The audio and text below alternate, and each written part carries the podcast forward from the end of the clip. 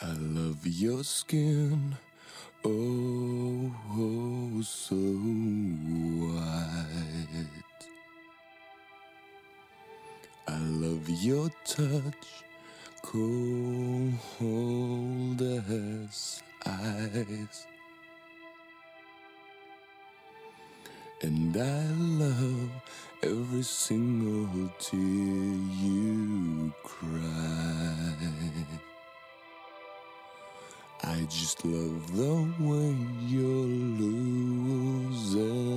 your life. 你听这歌的歌词啊，写的特别狠，说我爱你如此白净的肌肤，我爱你冰般冷酷的抚摸，我也爱你留下的每一滴眼泪，以及你走向死亡的方式。这就源自嗯恶魔殿下的著名的歌曲。这首歌也在我歌单里，很好听。本期我们用这么阴郁的歌曲来开场，就是我们要聊一个尺度非常大的剧，就叫做《逆局》。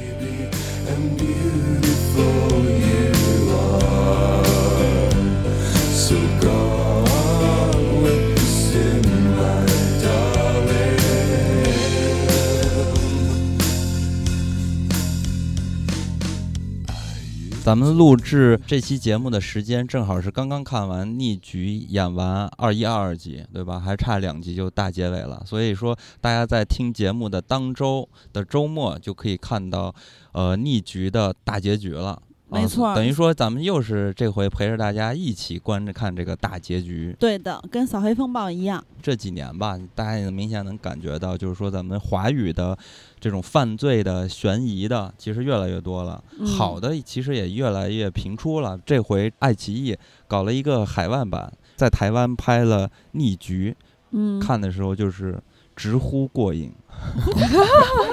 我我个人还是挺喜欢这个剧的啊，虽然说它这个剧呃或多或少吧，后面口碑不太好，稍微有一点儿。对，嗯高开低走吧。但是这个呃逻辑和过程，其实是你你大概能感觉到的啊。这个嗯剧它呃肯定是这样，因为它的故事本身就是这种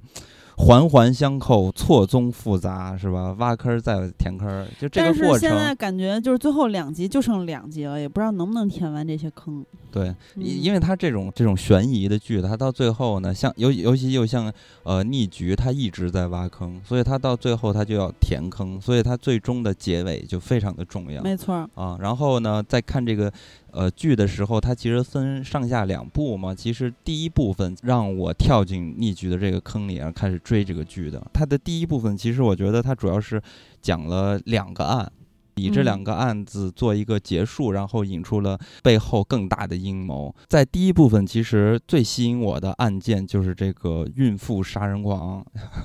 这个东陵市的分尸案的线索。然后一嗯看，哇塞，就给我这么大的冲击力。开始就各种那个尸体，然后、嗯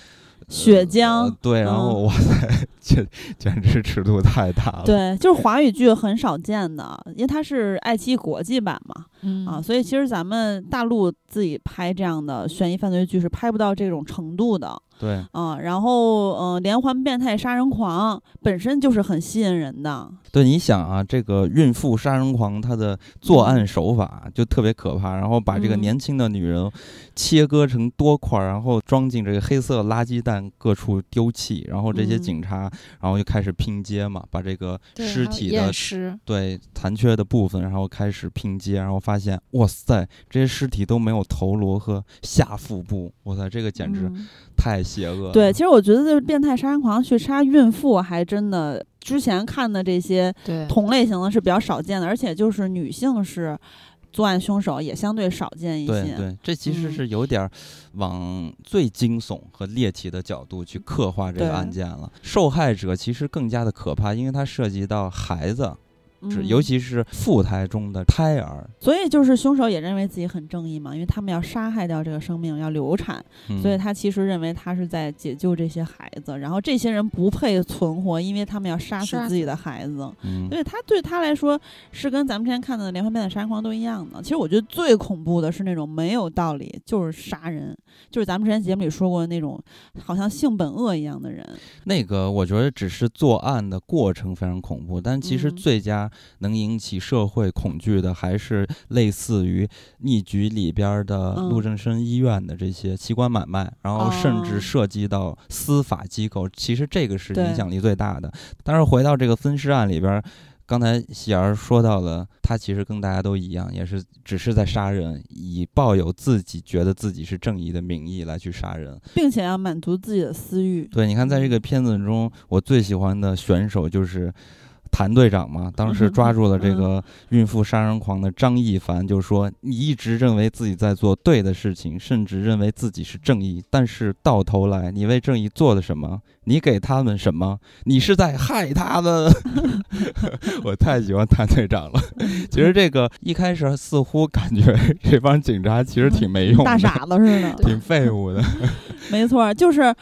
呃，谭队长，我个人感觉啊，就是跟这个女的变态杀人狂在医院谈判的时候，嗯就是为了让他就是放下枪什么乱七八糟，去去做这个像谈判专家一样的工作的时候，我能看到一些警察的专业素质。嗯剩下所有就是其他的时候，包括谭队长和他嗯手下的人都觉得跟大傻子一样。当然，就是之前咱们去观影指南的时候也说过，他就是为了凸显呃梁延东，也就是仔仔演的这个角色的智慧嘛，嗯对吧？就其实完全被他带节奏了。当然，梁安东他是主角嘛，然后他赋予了一层天才侦探的感觉。但实际上，我是觉得你也可以帮这些警察又去找一找借口，因为本身的这个故事它发生在台湾，然后台湾呢、嗯现在的媒体简直太糟糕了，所以说嗯对于警察来说，其实他们处理的各式各样的线索和风筝其实特别多的，所以我觉得这其实是一种干扰。也是证明了台湾当局现在的媒体状态。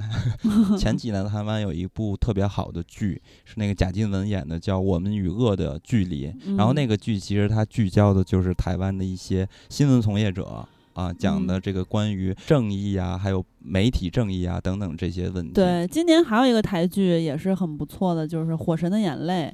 呃，我虽然没看，但了解了一些它嗯相关的讲的什么事儿，以及嗯它的一些信息。他讲的是消防员的事儿，就是也是很现实的那种。嗯，豆瓣有九点一分儿，反正嗯大家有兴趣的话，可以也可以看一下。说回来，呃，逆局里边其实他也有一个关键的人物嘛，就是季思琪这个记者，你记得吗？季思琪刚出场的时候，我当时就巨烦这个女的，我觉得她好像一她一直在干扰着警察的执法执法，然后去嗯写一些特别耸人听闻的这种对不负责任的报。道对，台湾的媒体是过度娱乐化，政治也娱乐化了，所以就是整体的状态，其实我是觉得她有一点儿去反映台湾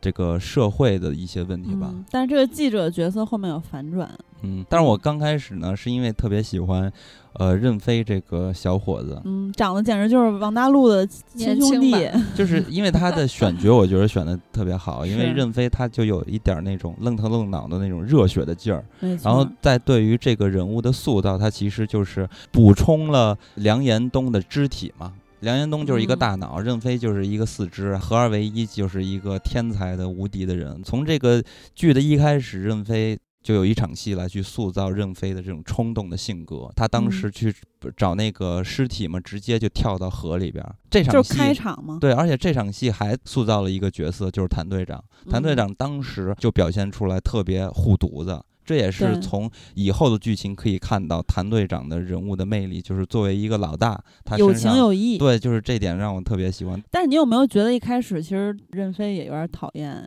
就是因为太太莽撞了是不是？用对台湾话说白哎，但是我我觉得就是刚才金刚介绍这么多剧情，我觉得我当时看的时候，因为我我是连着看的嘛，嗯，就是没有不是那种追剧看的，我连着看的，连着看了三四集之后，我反正有一种期待感，就是因为他一开始在剧情设置上，他就是让大家很恐慌，市民很恐慌，接二连三有这个分尸案的出现，就大家都有尸体，呃，有这个尸块出现，但是警方破案毫无头绪，然后嗯大家就看这个谭队长带着他的队员们，就跟没头苍蝇似的。就天天除了发脾气，然后溜大街，真的是毫无线索，而且经常按照自己的经验去判断这个刑侦方向。呃，也制造了一个就是警队和季思琪这个女记者他们第一个冲突嘛，就是嗯季思琪就觉得你们。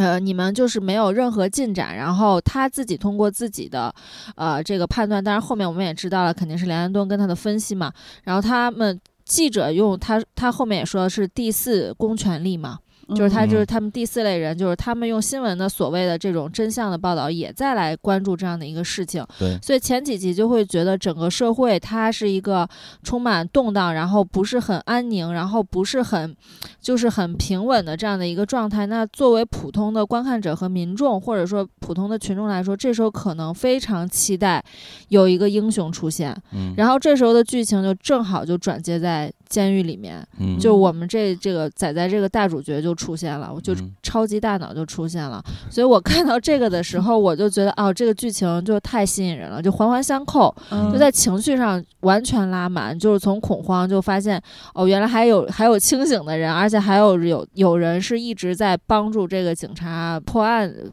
搞这个线索的人，嗯。包包括那个任飞的那个莽撞，也突然也可以理解了，就是因为从剧情的铺设或者从编剧的角度来讲，他一切都是要把这个梁安东这个形象的一些出神入化，呃，嗯。对，出神入化或者天才的也好，或者他的这个破绘能力，还有他跟这个警界或者他跟记者之间这种矛盾和这种呃一些关联给它拉满，所以我觉得前面几剧看起来还是挺带感的，就一气呵成的这种感觉。对，但是这个剧中途其实有一个小的反转，就是我觉得嗯很有意思的，就是当他们发现的，就当时发现的。呃，一具女尸就是那个泰国人那具女尸嘛，然后他们从这调查，然后发现了泰国就受害者的这个女尸，她有一个男朋友，就那个什么乌都马萨叫什么，就就那大哥，啊然后找到这个人，大家都以为警察哎找到了方向，呃，然后结果这个就搞毒品那个，对，一说哎，你女朋友已经死了，你就交代吧。然后那 人直接崩溃了。我觉得哇塞，这你你嗯看这个人就是设定的很有嗯意思啊，就是说他不是咱们想象中那种。呃，杀手或者是坏蛋，就是我、没有情感的，这个是太有情感了。一听自己女朋友死了就崩溃了，而且刚开始塑造的时候，活了是是？对，刚开始塑 造的时候，这个大哥还没出场呢，就采嗯访了很多那些什么妈妈桑之类的，都说这个人太狠了，巨嗯暴力，对，很多保安我都打不过，还还打女人，结果没想到我简直太痴情了。嗯所以这个时候也，我觉得也是，他又制造了另外一个矛盾嘛，就是之前那个梁安东就一直在说，你们警方办案就纯凭经验，然后忽视真正的真相和细节，嗯然后就出现这个模仿犯和这个泰国劳工这个形象，就感觉有点坐实了这个警队的无能，或者嗯说是这些人自以为是的这种判断案的一个方向。嗯。嗯然后说到梁安东，一些梁安东他的这个人物的设定也很有意思，因为他一开始就是被困在了一个局里边儿，然后而且是他和外界是没有办法去接触的，然后他嗯。自己是遭受了陷害，然后在这个状态中呢，他编剧用了一条非常巧妙的方式，然后使得梁彦东和外界建立起了接触，这个是我觉得我的这这点圆的太好了。嗯。这个剧一开始梁彦东还没出现的时候，就有那些狱警他们在打赌，嗯。就说梁彦东到底是能不能给自己呃洗翻案白对，嗯然后呢，大家就开始压注嘛，然嗯后有一个人就支持他，他怕赔钱，所以就支持梁彦东，然后因暗中为他们压的还挺多的，对，然后暗、嗯暗中的就帮助梁彦东，然后呢就让梁彦东和外界取得联系，而且更巧的是，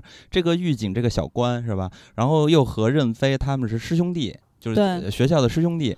就是一下就建立起联系，我觉得而且其实我觉得这点也算合理，就是不是说故意制造很多巧合的那那些感觉，因为大家出来之后无非就是这几条这条路嘛，当狱警啊，当警察呀什么之类的，就不算是强因为巧合太多，就让人觉得很难受。但我说这一点啊，不是这个就是强设定，这也没什么巧不巧合的，就是一个强嗯设定。然后在这个监狱里边儿，我觉得也很有意思，因为监狱里边儿也是危机四伏，然后监狱里边儿的所有人好像都要害我们的大主角，就是梁彦东。除了跟他下棋的黑社会大哥，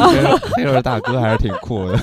特别有闽南的帮派的感觉。感觉是有一些人生智慧的人。对我看那个，我看大哥的时候，刚开始还没有反应过来，只觉得他还挺和善。然后看这个豆瓣儿网友有眼尖的，就底下有个评论说这是江直树的爸爸，结果嗯，就恶作剧之吻嘛。然后突然我就对这个黑帮大哥破防。哎，但是我觉得黑社会大哥和梁彦东建立联系，这点是让我觉得我有点儿没有办法接受的，因为他是嗯给了、呃剧里边儿给了一个理由，就是说是大哥找梁延东帮自己去嗯当辩呃护律师，当辩护律师，但嗯是以黑社会大哥的这个实力。完全嗯可以找一个更牛逼的呀，而且他为什么要找一个在监狱里边坐牢的一个律师？这点让我嗯觉得，这个其实我觉得前面他有说一点点，但是确实是有一点牵强。就是大哥有说说每个进监狱的人，我都会跟他们下棋，你记得吗？就是通过下棋了解这个人的品性。其实我觉得他是欣赏梁延东的，而且他认为梁延东一定是被冤屈的，呃也能出狱，就是他能够化解各种危机什么的。我觉得就是他为什么要再加一场这样的戏，就是因嗯为第一场戏让梁延东当自己的律师，这个点是不能让观众信服的，所以就加了一场戏，从这个精神方面说，我欣赏你，嗯 所以就和梁延东建立了关系。但我觉得还有一点可能是这个大哥他作为黑社会，他跟梁延东天生一致，就是他们都不相信警察。嗯就是可嗯能作为黑社会大哥，他他在骨子里他不太相信这个司法体制，因为他在道上嘛，他肯定黑白通吃嘛，他嗯太明白这个体制里面他可能会存在的脏污对存在的脏污，存在可能把就这种就是不公平的判断，所以他想他知道梁延东是一个很就是。就谁也没能，谁也拦不住他，然后一嗯。定要探索真相的这样一个人，嗯。而可能他现在，呃，就是黑社会大哥，我我我这有可能多想了，就是他可能现在遭受遭受的这个案件，是他真的已经就是超出他黑白通吃这种底线了，嗯，就他觉得真的要为自己翻案了，所以他才会选择跟梁安东合作。但是不管不管怎么说，我觉得最重要的还是大哥喜欢梁安东，对，欣赏他，对，而且大哥还有很重的功能性，就是后期要帮梁安东的忙的。对，你看，在这个监狱里边儿，那最好看的就是梁安东啊，白金儿的。反正在这个监狱里边儿，其实出现了很多人物，然后这些人物嗯其实都是和案件是有关系的。在监狱里的故事其实是比分尸案要更加的精彩一些，没错因为分尸案它比较简单，它就是一个杀人犯，然后再连续的杀人。但是在监狱里边儿，它就涉及到了一些悬疑点。在这里边儿刚开始出场的就是那个，呃，穆雅言，就这个特别坏的那个人。然后当时嗯他就在、嗯对他在打欺负一个杂役。那杂役其实看起来可比他凶多了，但是不敢还手。为什么呢？就是因为这个穆雅言其实他是执行长的儿子，但是呢，这个穆雅言他是无意中看到了曹万年和那个杂役田永强他们在杀人，然后就开始要挟他。然后，但是这个人就是坏呀，就是这个穆雅言就是坏呀。他说了一句话说：“呃，我看见你们杀人了，但是没有关系啊，你只需要给我。”呃，进贡一些年轻的女性 就可以了。这一嗯下一下就把这个田永强就点起来了。因为田永强和曹万年为什么要杀人，就是因为他们都是受到了这些性侵还有强奸的一些迫害，就他身边人啊，不是他们自己被 被性侵。就是他的家属都有对田永强是女儿，曹万年那个呃这个监狱的嗯呃狱警是妻子，对，所以两个人就不谋而合，然后开始展开自己的对于这些性侵犯的一些报复，实施了这么一个计划。其实他们两个也是就是不相信司法了，因为司法没有给这些罪犯惩罚。对，梁彦东他正好进来的时候，他也是呃被诬陷是性侵，所以说梁延东在曹万年和田永强的眼中也是那个必须要干掉的人，。在死亡笔记上的人。对，所以在这个监狱里边，其实哎来来回回后面发现啊，原来真正的在监狱的这个案件，其实就是田永强和曹万年他俩呃实行的一个计划。但是在这个背后呢，因为曹万年他最终不是暴露了嘛，他就被设计成自杀而亡。然后这是这个剧情到现在已经讲到了二十二集还没有揭开的一个点。我是觉得曹万年。就是杀人的这种犯罪的行为，看起来是一个出自于自我主观的意识了而而去做的一些犯罪的行为，并没有涉及到说，呃，陆振生医院还有这个圣美枪击案这些案件，所以我我我不明白为什么是谁要杀他，而且为什么要杀他？但是执行长收到了一条短信，在曹万年被干掉之后，那个短信写的是养在笼里那条狗不会再叫了对啊，所以说这个其实跟执行长是有关系的。对，而且嗯我刚猜了一下啊，就我大胆猜测一下，你那些就是我们现在看到买器官买卖的，主要是那个劳工嘛，就是非法偷渡或者外外国来的这种劳工，会不会还有一部分人是监狱里的人？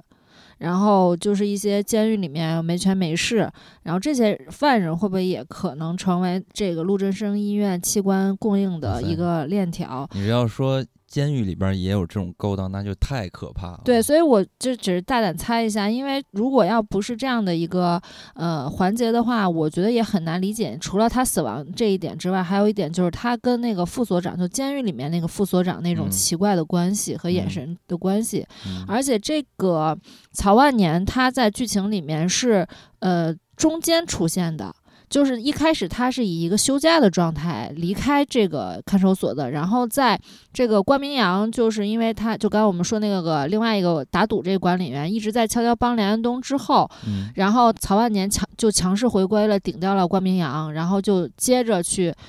就是有点针对梁安东吧，就限制他各种的这种行为，包括他跟外界的这种交流。所以那很好奇，他之前这段时间在干嘛？而且他请假的时候，他的这个副所长也说了，就是说之前好像给他妻女，呃，跟他给他和他女儿有一大笔应该是安置的费用，就是在他呃妻子那个出事儿之后，嗯。也给他放了长假，也给他的安置费用，所以那我觉得，如果他的死亡跟陆振生医院有关的话，那么会不会存在一个更大的这样的一个阴谋在里面？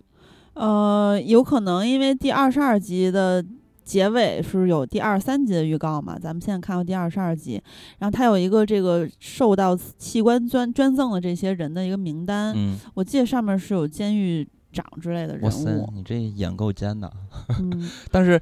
就是如果按照这种方向来去发展的话，我觉得简直太可怕了。你想，这在监狱里边，因为他设计，他和那个非法劳工不一样，因为那个人是没有户口的，是黑户嘛。但是呢，这些在监狱里边人可都是有管理的，然后每个人都是登记在案的。然后如果说可以越越权，就是跳过这个司法的机构，然后从监狱里边去抓人，那实实在是太可怕了。我之前有看过一个，我不记得是小说还是什么东西了，就是有人。讲了这么一个事儿，就特别可怕，就是说这个监狱可以做很多特别可怕的勾当，然后比如说他监狱里边可以抓一些人进来，然后呢把这些人就害死，然后害死之后呢，这些人呢他就有的是可以把他们的呃遗体卖给什么医院，是吧？然后还有剩下一些遗体呢，他们是医院不接收的，那怎么办？然后就可以把他们做成食物。然后就 绞成肉，然后做成香肠。你说这个也让我想到了 《鱿鱼游戏》。鱿鱼游戏那些被淘汰的人，他们也是偷偷的被其中的一些这个执行者当做器官移植的这种，就是没处理的，他们马上火化他们的尸体，然后处这个，然后去搞器官移植。嗯，刚才我说的第二十三集预告里面，其实被接受心脏移植的人，受移植者名单里面有东林监狱副所长。还有东林银行常务董事啊，新闻局副局长啊，什么这个中央大学医学院院长啊，首都证券理事长等等这些这些的呃社会的高层或者反正就有一个副所长。所以我觉得，因为看了第二三集预告，我觉得萌姐说这个还是有点道理，要不然就感觉无法说服我，因为。那执行长养的这条狗，你你可以说是执行长，或者说他他就是干的一些事情，他在煽动这个曹万年。但是像金刚说的，曹万年也是有动机的，而且执行长去煽动他，完了之后为什么一定要要灭口？是是说怕这个事情扩大吗？也可以，但是就是没有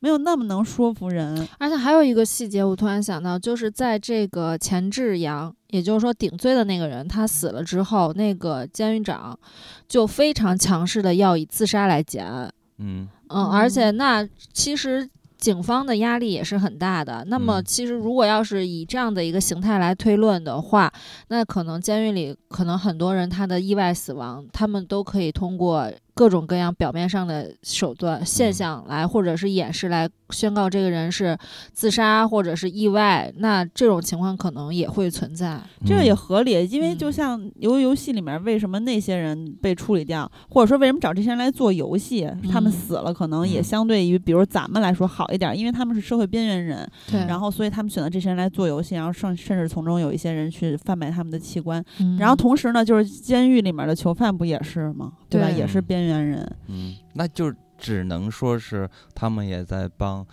呃执行长在做这样的事情了，才合理。要不然他目前来看是搭不上线的。对，吧而且我感觉钱志阳那个死，就是那个监狱长，呃，监狱长非常愤怒嘛。其实除了耽误他升职之外，我感觉他那个情绪还有一点就，就是说我还得替这个管理员擦屁股，要不然也没嗯有办法解释为什么他那么强制强势要把钱志阳的这个案子定性为自杀，就赶紧让他结案。嗯那如果要是曹万年自己的主观意识要犯这个案的话，监狱长完全可以把他供出去，就是你们自己调查就好了，肯定能查到曹万年头上。但是他又有点像保保我自己人的这种嗯这种感觉，所以我觉得这种内在的勾连肯定还是会有更多的嗯存在。当然，它这里边还有一个点，也是从侧面，我觉得证明到是就是执行长和这监狱是有些问题的。就是在这里边有一个关键的犯人，刚才我们说到的穆雅燕，因为穆雅燕是执行长的儿子，而且他进来的时候，很多人都知道他是执行长的儿子，然后对他都特别的好，各种款待。然后呢，通过这个人，你看又牵扯出一条线来，就是他还开过，就是曾经啊，在没进监狱的时候还开过。呃，一个夜店，这个夜店是非常重要的，就是到了那个暗网 Watchman 这条线的时候，嗯就可以发现了。当时呢，他还说了一句话，就是在他们的这个交代中，剧情展示出来说啊，其实原来呃穆雅燕开的那个夜店，其实他们也在偷偷的做着非法帮移工去偷渡的生意，而且当年的呃这个。呃，圣美枪击案的那个枪枪手，其实就是他们这波臣人，然后嗯帮着去偷渡到了菲律宾。而且呢，你看这个人穆雅燕这个人，他如果说在这个机构里边儿，呃，按理来说，为什么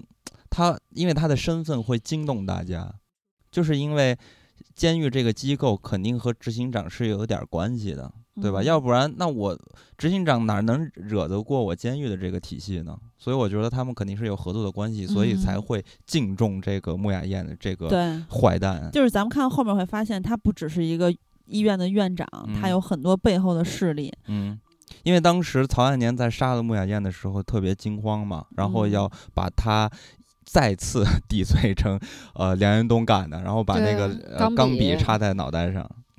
所以说这里边儿其实监狱这场戏可能啊，监狱这条线可能还没有完结，还是要放到最后了。他最后就是最后两集必须要说圆一下，我觉得，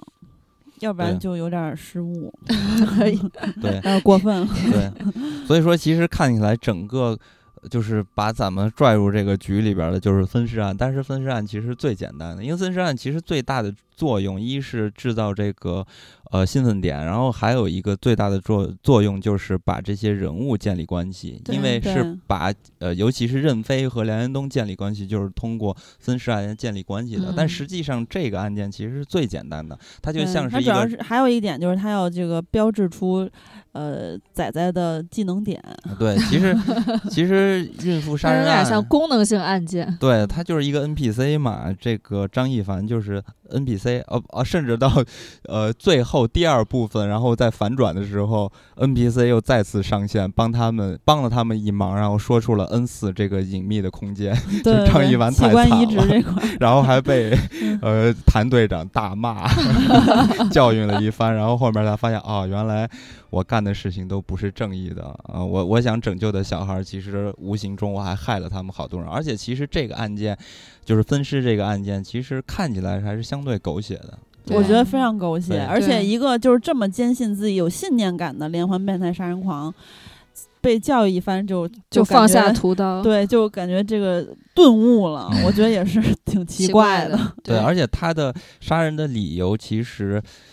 我觉得不是算不算那么成，就是可以成立，但是嗯怎么说呀？有点有没有办法说服观众嘛？对因为对他就是太设置的太简单了，就是因为生不了孩子，然后就开始精神有一点问题，然后再看到了这个他要要堕胎的这些人堕胎的这其实就是激激化他的一个最后一根稻草，就是他们医院那个清洁工跟老公嗯打电话、啊，不是跟情人打电话说，哎，我这医生这么好骗，反正就嗯什么的，然后就发疯了。但是你看啊，前前面的这些东东西，你才能感觉出来啊，原来张一凡这个人他是一个高智商的一个犯罪分子。但是到后期呢，他又看到了，无意中看到她老公，然后又找了一个结婚了，而且他生孩子了，然后一下就改变了他曾经的作案的手法，就一下变得非常的情绪化，然后才露出了马脚，从而就击破了张一凡。然后这个。你你就是如何去定义张一凡这个人？他到底是一个高智商选手，还是一个冲动型选手？我觉得他就是一个。我觉得他就是一个工具型选手。我觉得这条线其实圆的是让让我觉得有点失望吧，但是他前面的这个尺度吧，看起来还是非常爽的，一度让我觉得说这是这个网飞的风格了，尤其是韩国网飞的风格了。对，反正非常吸睛。嗯嗯。然后，但是你细细推敲，又有很有很多问题，对对。而且张一凡他不是还有一个重要的作用，就是牵扯到他跟梁运东之间的关系嘛，就隐性的这个关系，因为他之前也是帮。帮他的那个代理人就是去讨论过，就是心脏移植这个手术。然后张一凡不是主刀医生嘛？对，嗯，所以说他，但是但是确实也没有理由说他因为一场手术失败，或者是因为什么精神不正常而变成一个杀人狂魔。不是他精神不正常，还是因为他没有孩子，没有没有办法生孩子这事儿，他可能是太想要小孩了，然后就生不出来。然后他又他又无法接受别人不想要小孩，就是因为不尊重这个生命，他那么想要，别人又不在乎，他就崩溃了，不爽吗？这是不是从侧面也在说我们台湾地区的这个医疗 水平不行啊？就是现在的不孕不治啊，不是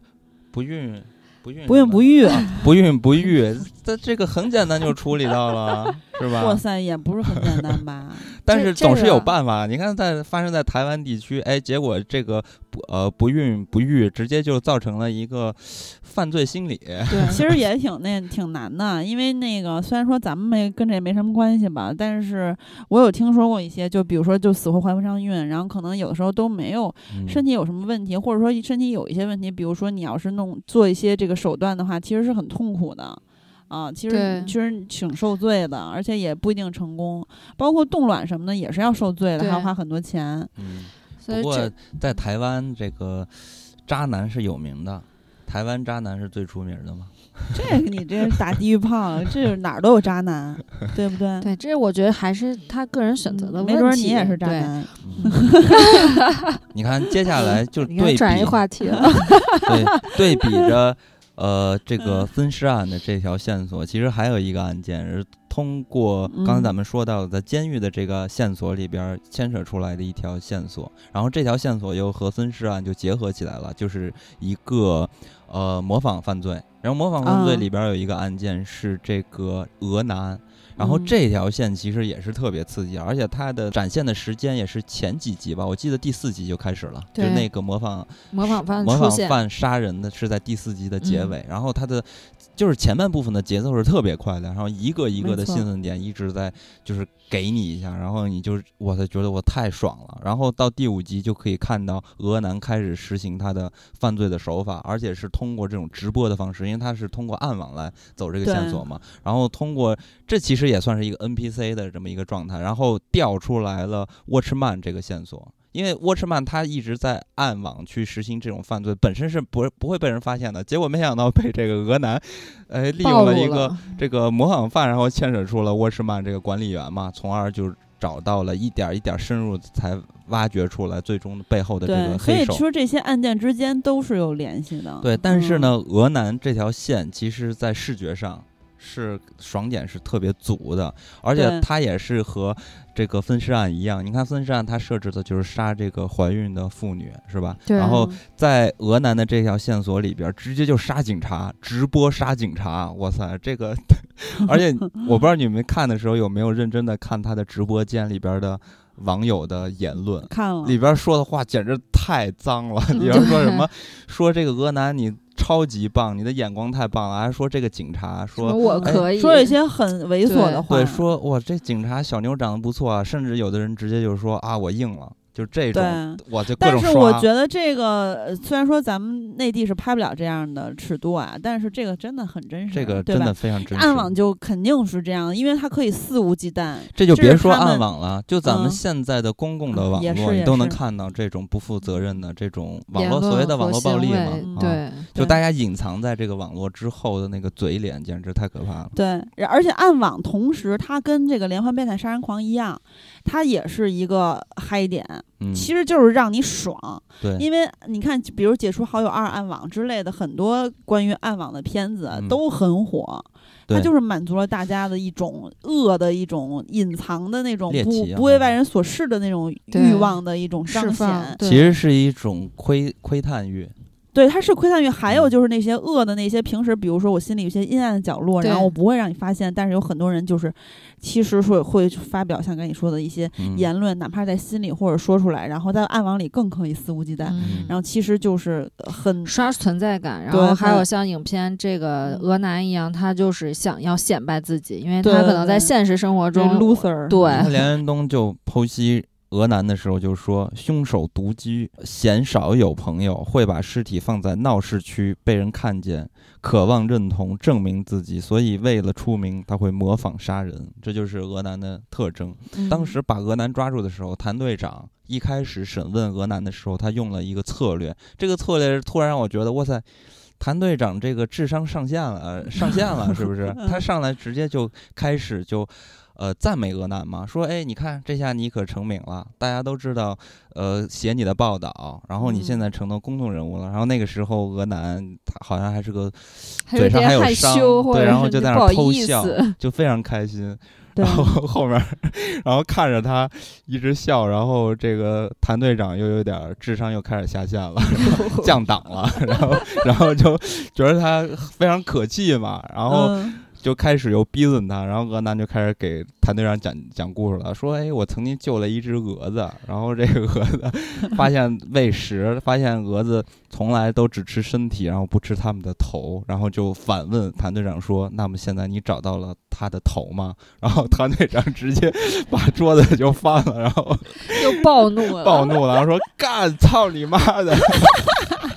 说说什么敢动我的人，我捏死你！然后就按他的那个有，人不做做昆虫，对我捏死你！啊，谭队长简直太帅了，对，就是标脏话什么这些也是非常真实的。嗯就非常爱说 干。就是我们可能我们很想看到，但是我们平时很难在我们的内地剧里面看到的，对对因为你一定会在激动的时候会有一些脏话呀、惯性用暴力语行为什爆么之类的，出对对而且此时呢，俄男的这番言论，哎，就让我想到了《沉默的羔羊 》，也是玩这个小飞致敬蛾，是吗对，还挺有意思的。反正这一场戏的时候，他除了就是哎让大家看着特别爽，也就是在呃。制裁这个犯罪分子嘛，大家其实爽点就在于所谓的以暴制暴嘛，对吧？嗯然后不走这种呃程序正义的这种呃途径，然后在这个过程中，其实也是再次加强了谭队长的性格，就是谭队长真的态度呃太护犊子了，因为他说的一句特别重点的话，就是敢动我的人，就这句话特别打动我，我觉得这嗯太有队长的魅力了。嗯，他就是他对于这个人的仇恨，不是因为他杀了谁谁，而是他的嗯第一直观的判断是说，你杀我的人那不行，你杀别人啊，杀别人也不行，但是你杀我的人就更不行，就要捏死你。而且有一场戏，其实我还有点感动，就是他们那个破了那个连环变态杀人狂的那个女的那个案子之后，去吃那个庆功宴嗯，啊，然后后来他媳妇儿来的那个一那一点吧，点就是特别嗯能彰显出其实他就是大家长，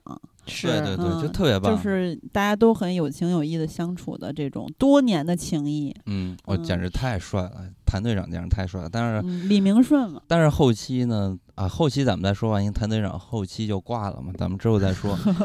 然后咱们接着往下说，因为俄南这个事儿呢，他就是刚才咱们说到，他牵扯出来的 Watchman 这条线，嗯，就是呃迫害或者说诬陷梁延东入狱的这个案件，嗯然后一系列案件嘛。然后在这个过程中，其实你可以看到啊，就这个剧里边儿，它用到了很多这种大众熟知的一些符号类的东西。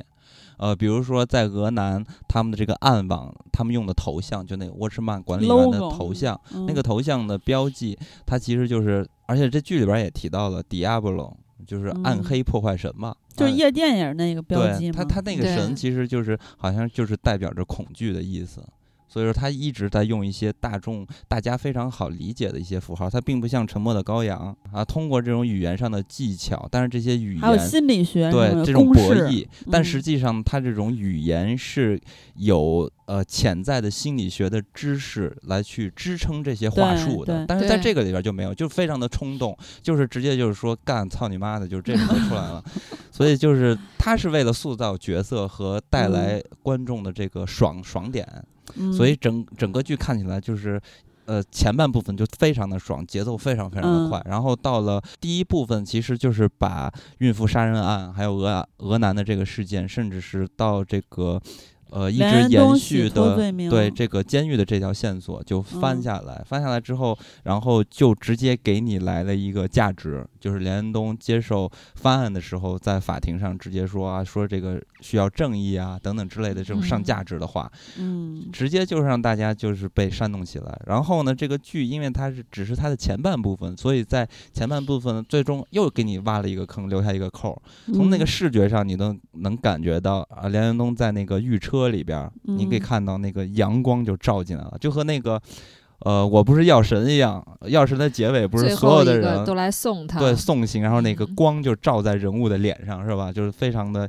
美满阳光的一个结局。结果这个时候，咣就冲来冲进来一辆大卡车，把他们全撞翻了，然后哎留下一个扣儿。这块儿就是上回《观影指南》的时候，咱们正好看完第一章，然后跟大家预告说会做逆局，在结大结局之前跟大家同步追剧。呃，那个时候我就想说，但是又怕有人没看，我就没法说。我就是想不明白，为什么要在梁延东洗脱冤屈之后，还就杀他、撞车什么这些？对，而且撞完车为什么不检查他是不是死透了就走？我觉得这就是小胖说的，为什么喜欢极速追杀那个系列，就是人家必补刀，呃，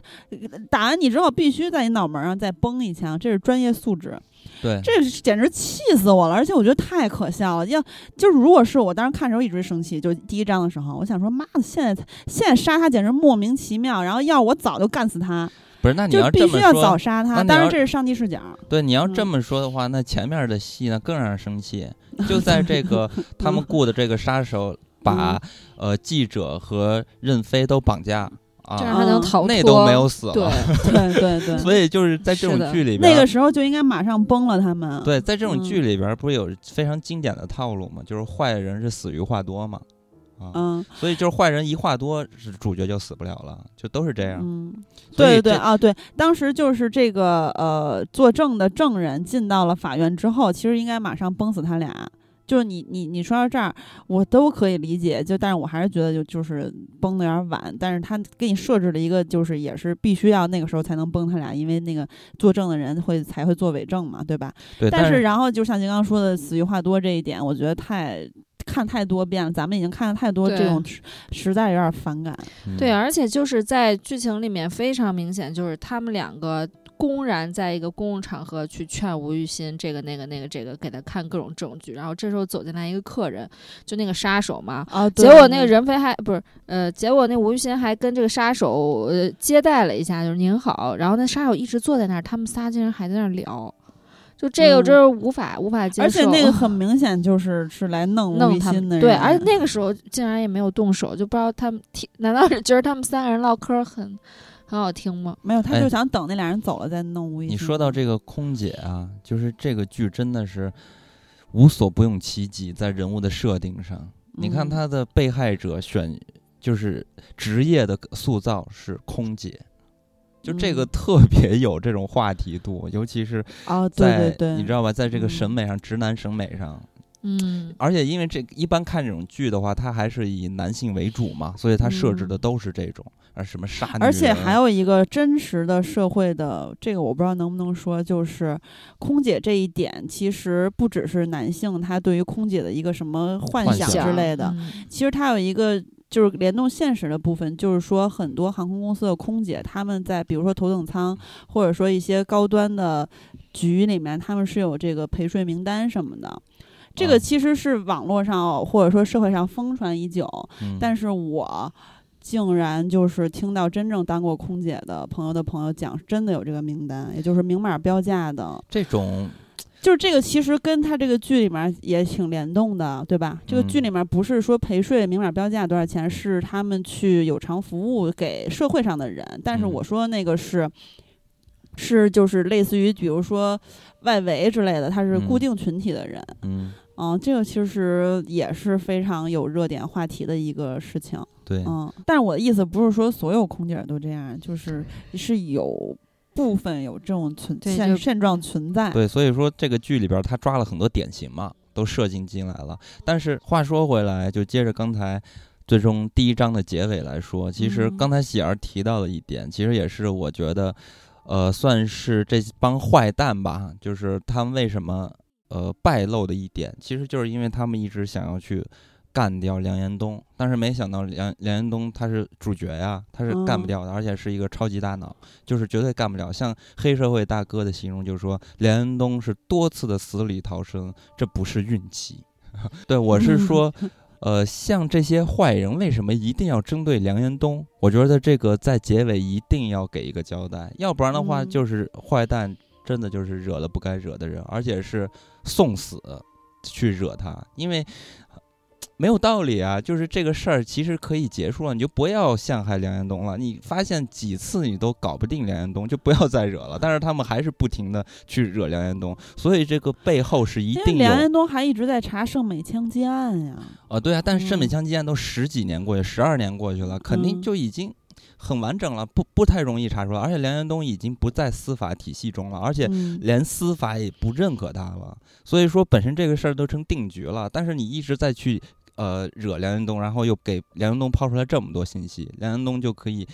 呃，从一而破。所以我觉得这是一定是有事儿的，就是嗯跟梁延东他的背后的或者说前史之前的事情和这些坏蛋肯定是有一个关系的，要不然不可能一直把他拽进这个局里边儿。对，而嗯且执行长后面有一句话，就是在第二十集左右，他有一句话就是说我们已经暴露了嘛，嗯，就跟那个林启晨跟杀手说，我们已经暴露了，他们后面不只是他一个人，就是嗯他们就说梁延东后面还有人，嗯，所以那可能梁延东身后没准儿还真的有一些跟他一样，就是可能深受枪击案影响的反正是这样一有群人，对也，不一定是群体性，但肯定是有联系。嗯，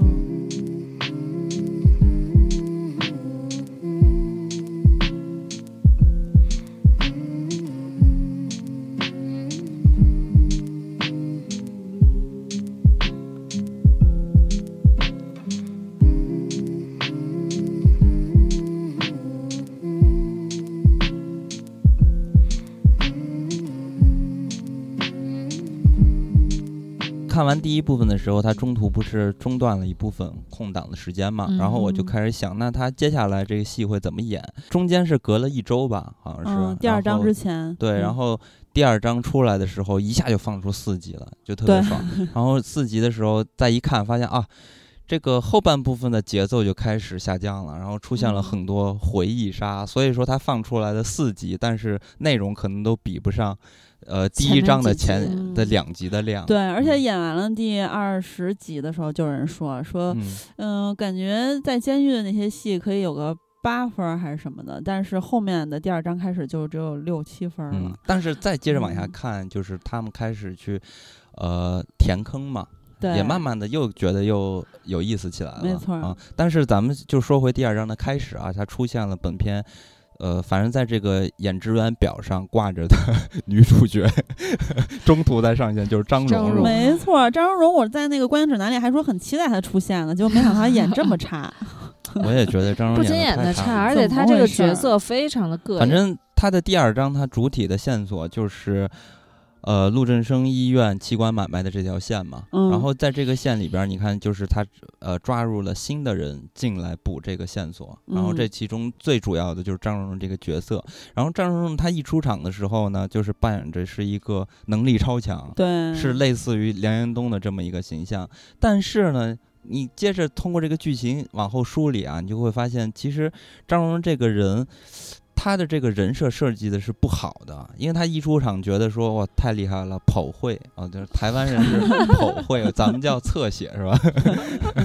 跑会说哎，我和梁阳东这个可师是出同门，对师出同门，我们是呃师兄妹的一个关系啊，都是非常厉害，而且我是从这个基层干起来的，然后一路然后变成了副的局长，对吧？这个嗯副的分局局长。对，这个很强啊。嗯然后上来的时候，你也可以看到他非常的厉害，他出就是新官上任三把火嘛，嗯他上来就办两件事情。第一件事情就是把任飞调回部队里边儿。这你看一下就对调调回警局，调回警局这个行为呢，就一下建立起了他的公信力。没错，对对，所有的人就收买认可了，人心嘛，说哇对。牛，这个有魄力，这个嗯。女子不不一般。不如 呃，第二呢，他就用梁延东帮警方去破案，这一点嗯也是显示出他能力超强的。而且他总是先行一步嘛，就是感觉哎，警察比那些警察都先行一步，，对，但是看到嗯后面你就知道了，他做的这嗯些事情很就是把自己往坑里退，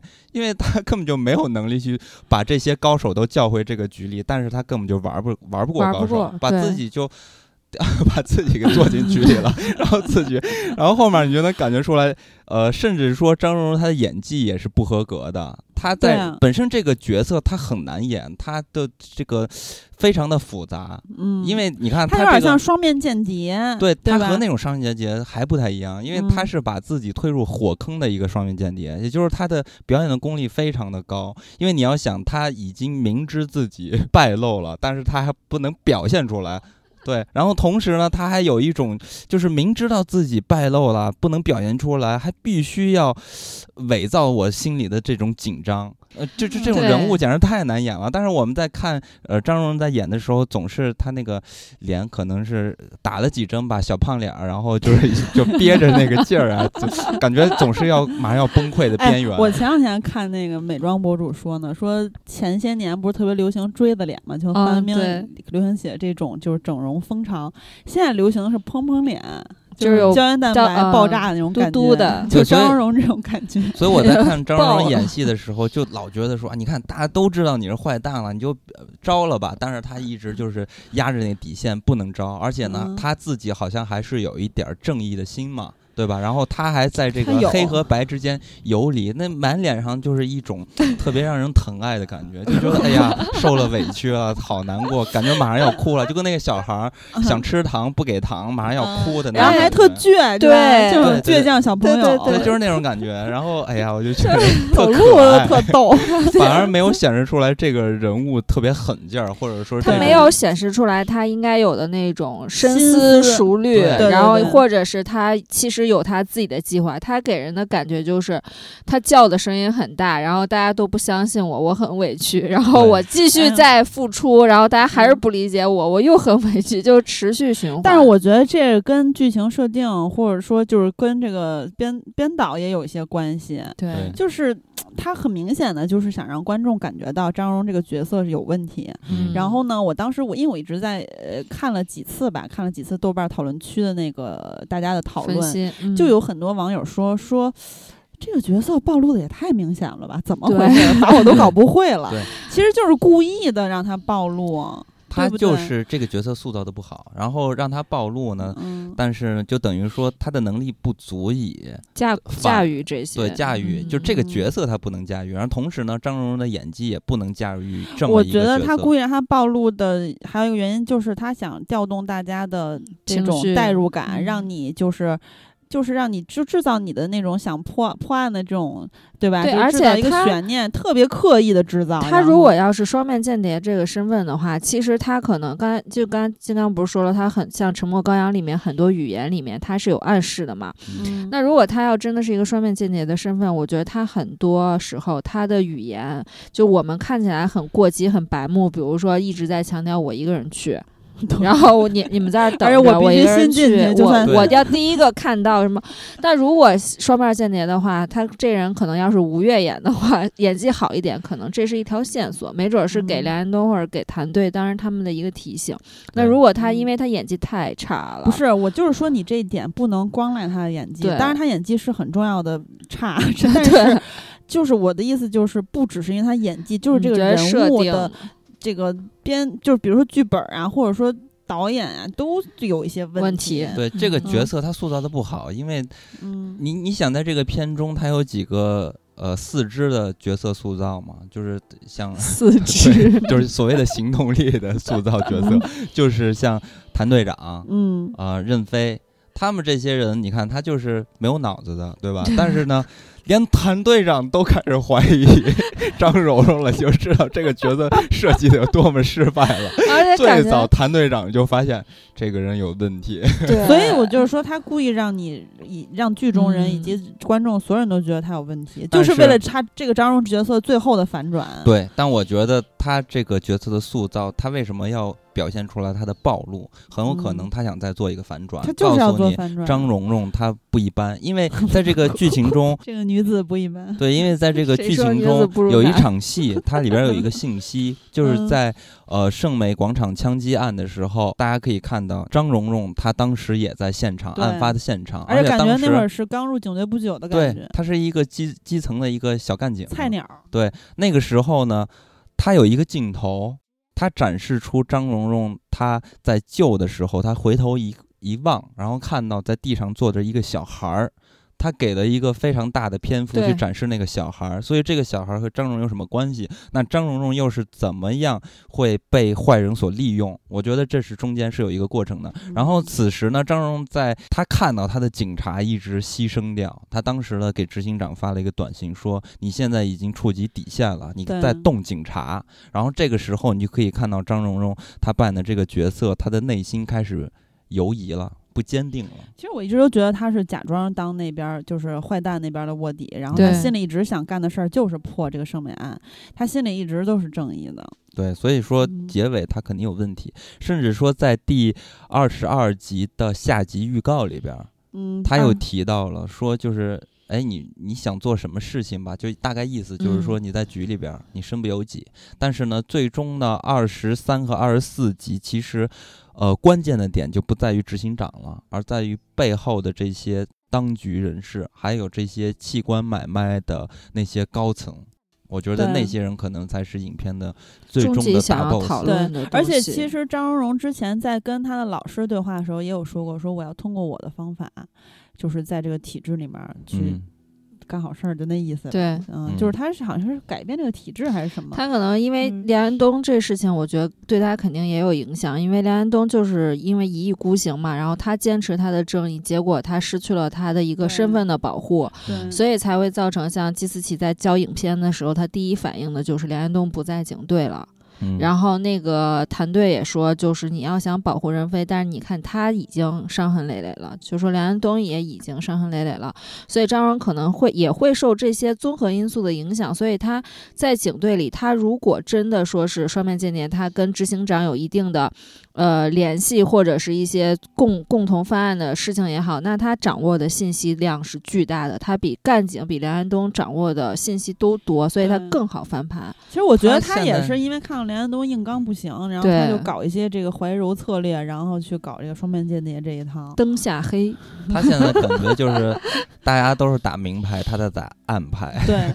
但是呢，这个人目前看起来水准牌技还不太好。但是也有一种可能啊，就是你看，我当时就觉得，呃，他崩了那个重要嫌犯，还有激怒那个陆琪的时候，就很无法理解嘛，就是他在自绝后落。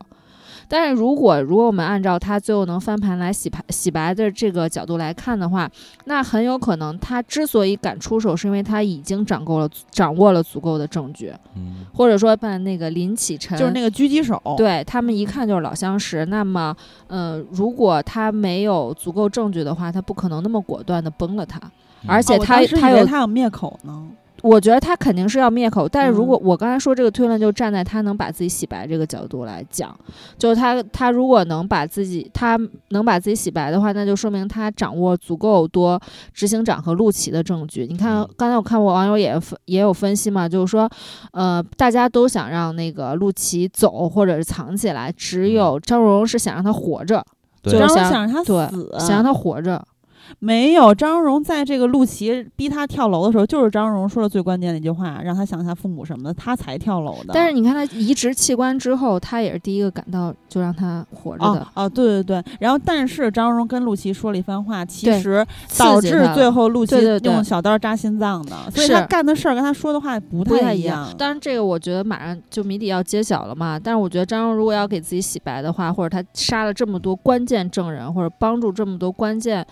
呃嫌疑人逃脱罪名的话，他一一定要给自己掌握，就是留下足够多的证据，他最后两集才能洗白。就比如说，他嗯可能现在已经知道林启晨到底是怎么回事了，所以他才会灭口。但如果他要真的是坏人的话，那就很好解释嘛，就是他就是要灭口。嗯，但是我其实想不通，就是张荣，你能看到他跟那些警察说一定要看好陆琪，然后以及就是听说陆琪失踪之后急的那样儿，感觉就很嗯真实嘛。但是我不明白为什么张荣要在天台上跟陆琪，因为当时其实仔仔已经快给他劝好了。对对对。然后平已经趋于平静，就是反正张荣出来说他是想想他父母什么的，然后故意刺激他才跳楼的嘛。然后以及就是张荣在陆琪失踪前，从病房失踪前被转移前跟他说了一番话，就是说你就是以后一直会活到这个执行长的牢笼之中。然后我觉得。就是陆琪他的用小刀刺心脏这个，除了就是跟他妈的这一番事儿之外，也是受了张荣的刺激。所以我不明白他为什么要就干两件好像是想要逼死陆琪的事儿，然后同时他又很想让陆琪活的样子。你说陆琪第一次在跳楼的那个时间段，嗯，呃，张荣荣的那番话是如何击中陆琪的？我我不明白那句话对那那他造成的那段儿影响力很明显，就所有人都在分析，就是都是跟我想的差不多，就是说我这点跟仙儿有对同感我我不。太理解啊，那句话就很简单，为什么引起他跳？因为当时其实仔仔在安抚他，然后呢，他已经就是马上，我刚刚说完了吗？不是，就是他已经趋于平静，然后就是准备，就是他已经要说服他了，或者说要缉捕他那种状态了。但是张荣马上就接着仔仔说话，他跟仔仔说的话毫无联系，不是安抚的状态，反而是相反的一种激他的状态。他让他看起来说啊，你想想你父母什么是安抚的话，其实是因为张荣了解陆琪，所以他说这些话，他知道他能激起激他，然后就导致他的跳楼。就很明显，他就是想逼他跳楼，就是就是现在现在大家都这么认为，就是 说你，是怎么理解？那你觉得是他为什么突然跳楼啊？因为我觉得他在一开始的时候，他本身就想自杀了，就是所以，但是仔仔之前他又跑会，又跟那儿安抚，他已经其实把陆琪说的差不多了。就是张荣其实让他的工作毫无效果了，就是张荣说的那两句话，对啊，但是他才跳楼的陆琪。但是我不明白那两句话为什么会引起他跳楼的因为。陆琪他本身原生家庭就是有啊问题的，而嗯且他后面一直受这执行长的控制，所以当他提到父母的时候，他就是一个就又回到的他的伤痛的那个阶段他。为什么是变态？就因为他父母这事儿，而且他当年还捅他妈，他认为他给他妈捅死了，他后来才知道他妈是植物人儿，在那医院的暗暗房里。而且他有句很重要的话，就是要像爸爸一样，要像爸爸那样做，妈妈才不会走。就是他所以捅了他妈对，所以他爸肯定也有问题。他爸就老家暴他妈嘛，他妈嗯身上不都是伤痕吗？，对对嗯，啊，怎么这你也没搞明白？对，我这我我这句我我理解不到这句话对这个角色的推动力，我我是就是他就是力度是不够。他他完全其实他说的挺多的，到后面第二章的时候也说的挺多，就是他小时候那些事儿，以及他捅他妈，然后以及就是呃他们家这种不健康的关系，以及其实他妈包括跟他说一番话，对他影响也挺大，就是说你一定要自由什么的。然后这个跟自由相反的就是执行长对他的束缚，对他的所以张爱荣荣特意提这个束缚的事情，让他就是让他特别想要自由。真正怎么才能自由？他挣脱不了这个束缚，只能插死自己。当然了，还有他见到他妈，然后有一种崩这种溃崩溃啊、悔恨啊什么的。其实就说到这儿，咱们就说陆琪这个角色，因为这个角色其实也是在这个剧里边让我一直我琢磨不透的地方，就是可能是编剧嗯写的啊，就描述的这个角色让我觉得立不住，因为我觉得哦就是你看这个角色，他一开始在做一些。这种犯罪的行为，然后这些行为都是来反哺他心里的这种内心的一些痛苦吧。空失缺还是缺失吧？但是你想啊，他最后是有勇气去自杀的，那他之前为什么不早死呢？为什么干了这么多坏事再去死？就是他是什么时候突然想到说我死就可以解决这些问题？我不明白他这个转折点在哪儿。所以我我是不太理解这这个角色嗯，他发生转折要死的那个时间点。当然，他是给了他一个解呃合理的解释，就是说啊，他他死了就可以解脱自由了。但是嗯什么时候想通这件事情呢？其实我觉得他之前有说，就是他。就是他们去在他家里去查案的时候，找线索的时候有说，就是他其实杀完人，他那个是即时快感，然后之后他会又陷入空虚，对，所以说他会一直杀人嘛。对，所以他会一直杀人。然后其实到后面，嗯，他真正的想死，我觉得，嗯，就是他这，嗯，那也就是牵强。反正就是我，那你只能说就是他怎还有么干这是我我的些事儿都还意思就是说，在写作里边啊，就是一个人物发生转变是应该有一个事件做支撑的。在陆琪他发生转变的时候，从一个犯罪分子想要解脱去自杀，他中间缺一个事件来去帮助这个人物去做这个转变。在这个剧里边是没有这一点的。就是他这突然想自杀，我觉得还有一种就是一种很变态的羁绊关系，就是那个执行长跟他对他的保护，就是对、嗯对他所谓的爱、保护、兼顾，因为他每次犯案之后都有人给他善后，对，然后有无数的分身，他没有一次被发现。只要他不被发现，他就可以持续去去寻求他所谓的嗯快感，然后去持续的杀人犯案，嗯，直到他这一次突然暴露了，发现了，他终于找到一个合理的理由去了结自我。如果一个人就是他是一个惯犯，他他之前又是老是被就被别人善后嘛，就处理的很干净，他就没有死的理由啊，因为我一直没有被发现，我没有被发现，我为什么突然要干掉自己？那这次可能是因为被发现就暴露了，所以我终于有这样一个理由可以自杀了。而且 我不是，我觉得这个就不是事件，这就是脑补。对那同样的脑补，我也可以脑补出来，就是说啊，我被败露了，那我有一个非常强力的一个后盾，那他帮我嗯解决这个问题，解决完出来，我接着去杀人。不是，我觉得剧情里恰恰有说到，就当时执行长说为什么孩子你要死啊？然后陆琪当时不是指执行长吗，嗯、而且包括这个呃，陆琪当时有有问质问执行长说你凭什么帮我们做选择？就是把我妈弄在这儿，然后以及就是一不停的保护我。对啊，其实执行长对他的保护跟他原生家庭对他伤害一一样严重，对因为他不要这个保护。他可能想第一次犯案的时候就关就这个自杀他这个保护其实对他来说就是一种束缚。对啊，然后他长时间呢，我觉得这是一个积累，就是到最后导致他这个最后的选择。对，这这种都属于脑补。我我的意思是说，他的剧情里边缺这么一个环节，因为你想，哦他所谓的保护，在当呃执行长给他买那栋别墅的时候，这其嗯实就是一个点了。那这个点可以加重。呃，执行长对于陆琪的保护，那这个时候陆琪其实就应该能感觉到压力，说你想控制我，他已经感觉到了，因为闪对回的时候也也所以说有那一幕，那所以说这个时候这是一个事件，陆琪为嗯什么不在这个时候选择自杀？因为还没到那个积压的你说的积压，这是一个呃累积的一个过对程，但是它的过程是中间是需要一个线索的，但是呢，呃，它是需要一个事件，在这个剧里边，它没有中间那个事件，它前面有很多累积，但是它没有一个嗯事件去告诉观众说为什么积压到这个点，他就可以选择自杀啊？那之前也有大量的积压，那为什么那中间的那些事件都没有引起他的自点就是杀？那就是因为他像王姐说的被发现了。被发现了，还有然后 他就是觉得啊，那破罐破摔了，反正你这我我们家这也就这样。然后这个本来就可能很恨死，而且 你看他嗯，他不是那女女生拒绝去他家嘛，就是去拒绝去女的家里那个交易，然后他就把她带了那个民房里，然后那个破案的时候不也有说吗？他绝对不是第一个被带到这个房间里的人，所以嗯这个房间应该是他持续犯案的一个地方。对。嗯，我知道啊，但是他就是缺一个事件，这是我非常嗯纠结。我明白你的意。思，因为你觉得就是需要有比较明确的东西去证明这一点，而不是说让我们自己脑补脑补。对，嗯因为剧情的发展，就是任何剧情，就是写作的时候都有这样的过程。你没有事件做支撑，人是不能发生转变的。呃他人自己就就自己就变了，那他可以朝任何的方向去变，那这个嗯故事就没法写了。反正我当时看的时候就觉得是张荣那两次都是想搞死刺激他。然后呢，这个我看网友说的最多的就是张荣，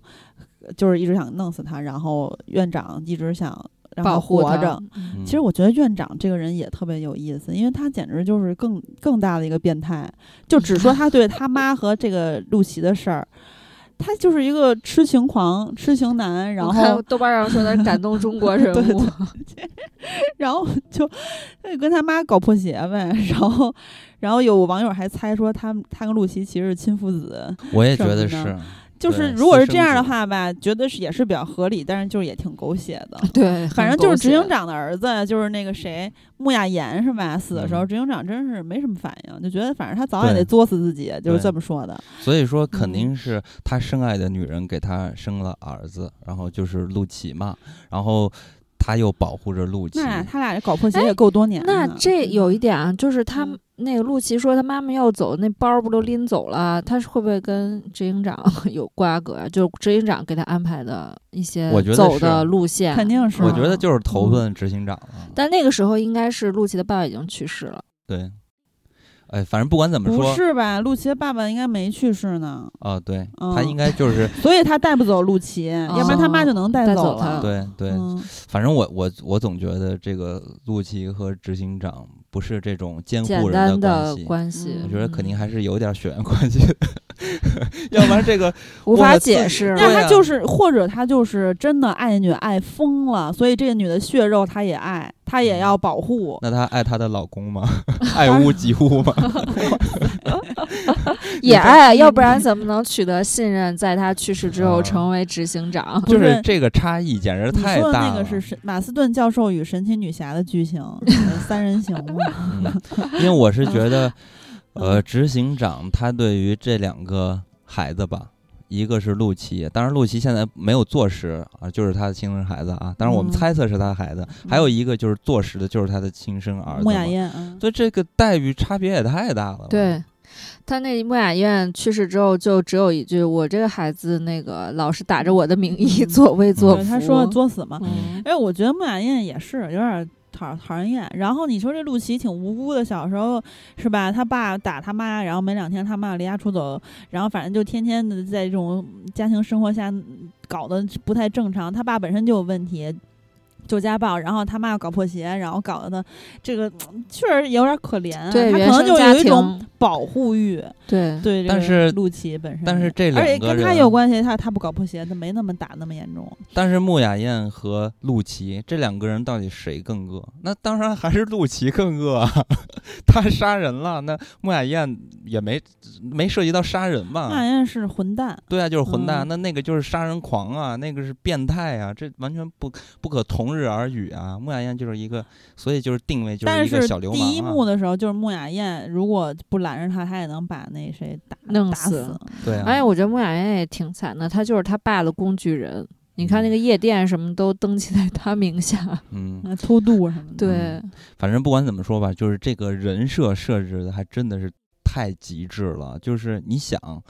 这个电影啊，不是这个剧，花了二十多集来去塑造执行长这个人多么的邪恶，多么的可怕。但是他唯一的动机是什么？就是保护好陆琪，照顾好那个躺在床上的女人。没有啊，他弄些那些器官买卖的事儿跟这母母子俩没关系，他就是想那是一门干生意坏事儿，。对生意生意，他赚钱什么的也是为了这些人啊。就他终极的目的就是去保护这两个人。我靠，他好好开医院不能赚钱呀？而且他买卖器官很有可能是留住他的这个太太的原因，就是这不是他太太，呃，就是他的 这个情儿儿的原因。所以说，这个人的终极目标就是保护好这两个人。然后，这样的极致的人设，通过二十时间告诉你一个残酷的真相：你想保护的人，恰恰是最痛恨你的人。你就知道嗯这个剧的人设简直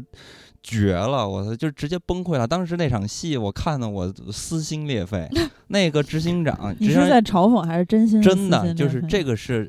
不是因为 为什么你不觉得说狗血？是狗血？就是现嗯在的剧一定是狗血，因为现在的嗯观众口味重，你就必须要这么写。所以我说嗯，我并不是说我从本质上觉得这样写法是好的，但是它是嗯最有效的。我是嗯呃惊叹于编剧的技巧啊。那你对的撕心裂肺是是为了谁？就是说这个事儿撕心裂肺，就是编剧这么 狗血哦的写法太撕心裂肺，达到效果嗯给观众看的就是撕心裂肺太惨了。他那场戏就特别绝，当时呢嗯，他不是想说一直要呃继续治疗呃陆琪嘛，然后陆琪躺在床上，然后执行长跟他说说你再坚持一下，有点耐心啊、你为什么不不接受什么这个活下去之类的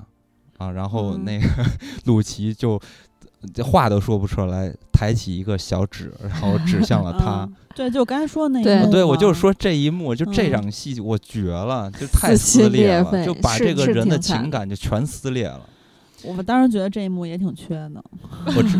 我我只是说这个事儿写的非常的撕裂，他就是对这个角色的塑造，嗯他就是做一个情感的撕裂。但是我不同意你说的，就是他搞那些人体器官的初始动力，可能是因为给他妈供器续命什么的。因为在第二三集预告里面有说，说我就是要制造混乱。因为当时也梁延东，也就是仔仔有问他说，那你拘你就拘那一员不就完了吗？然后他说不，我要制造混乱，所以他拘了好多人嘛，就是那个圣美枪击案杀了无数无辜的平民。他说他知道混乱，他混，然后仔仔说混乱就是你的逃避。他他我不知道他是怎么回事儿，不知道他怎么回答的。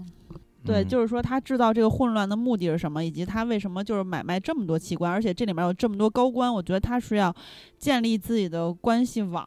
嗯然后他有就是更深的阴谋，或者说他背后有更大的局，有更大的人。而且他对买卖器官这件事儿，其实一开始是挺回避的，就是中间有十几集的时候，有一个议员不是来找他嘛，然后那个他说他给那个议员的回复就非常官方，就是说我们只我们会帮忙留意的，就是他没有说是、啊我们这儿有这生意来吧，就不是那种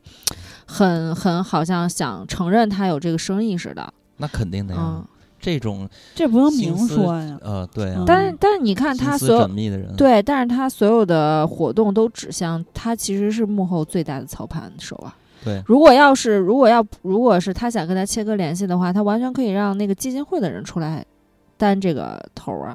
他一定是最大的执行的幕后黑手，但是他嗯牵扯的关系非常的庞大。嗯，对，这是这个事件的重量级嘛，所以说哦它后面牵扯了很多东西。所以说咱们现在只剩下两集的结尾了，但是前面还有很多的事情它没有填上，比如说咱们一开始说到的曹万年的死是如何，然后就是廖正监狱是雄不是有供给器官什么的？对，然后还有廖正雄，就是那个呃西陷害昌分局的这个，对陷害梁正东呃进监狱的。延东，呃嗯，陷害梁延东，呃，进监狱的这个坏警察，对吧？嗯他在中途其实也是被梁梁延东反制了嘛，然后就下线了。但是呢，你看第二十三集的那个前情预告的时候，嗯他又出出现了。所以说嗯，这个人他背后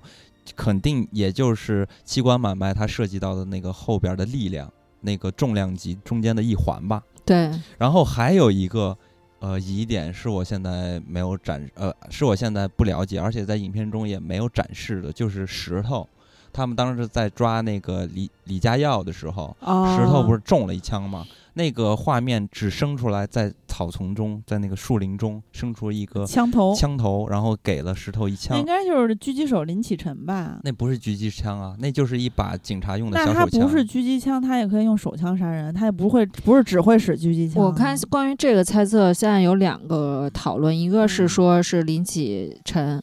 一一个嗯是那个那个谁张荣荣。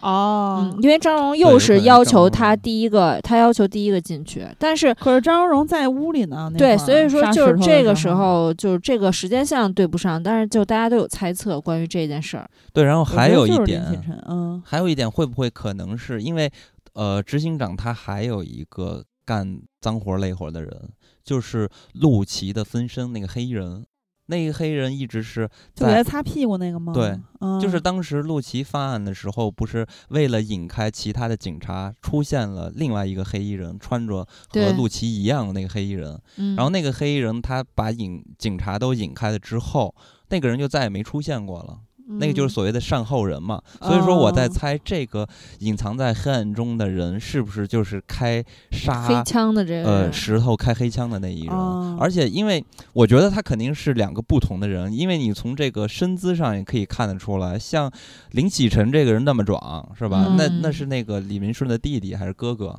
他们俩是兄弟俩。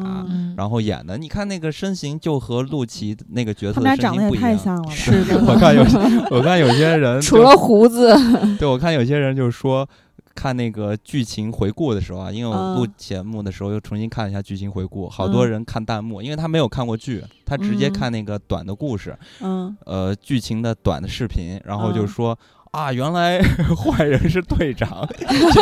因为林锦成和和那个谁不是长得特像吗？兄弟俩吗？李明顺，觉得他下了线才能去犯案嘛。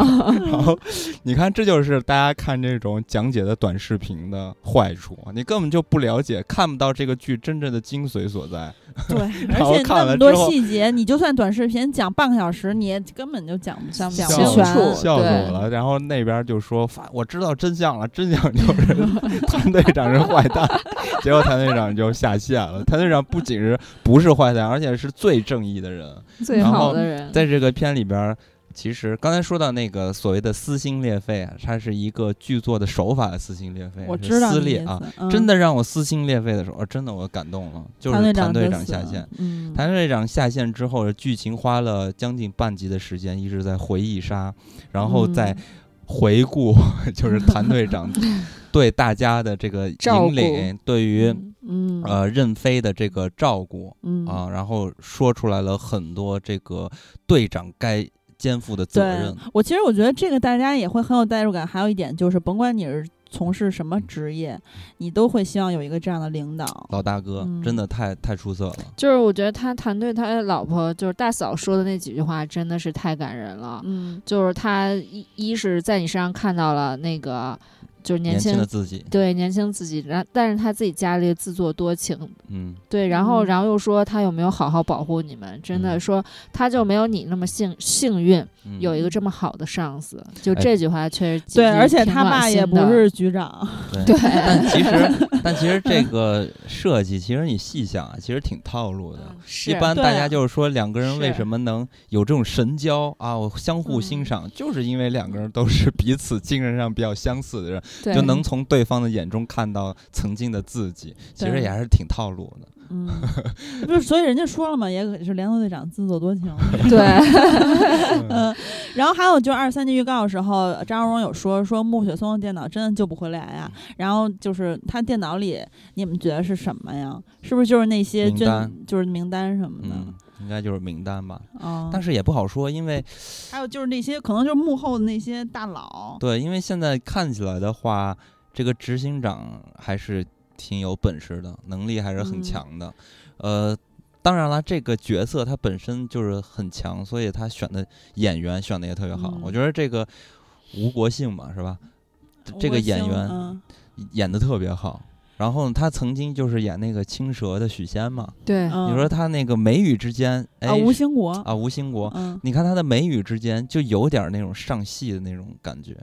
啊，是表演啊是是是，眉宇之戏间戏剧的那种，哎，那个眉峰是那种往上挑的，嗯，嗯，而且脸比较有，棱角，对，嗯，看着就挺凶然后我真是有点烦了，因为张国荣说完那一番话，又说了一句，说这个抢救回来之后，我要第一个看到。妈，我都说了一万遍了，我烦死了。而且我觉嗯得，如果执行长只是棋子的话，又是一个高级大棋子的话，他有可能自己有小账。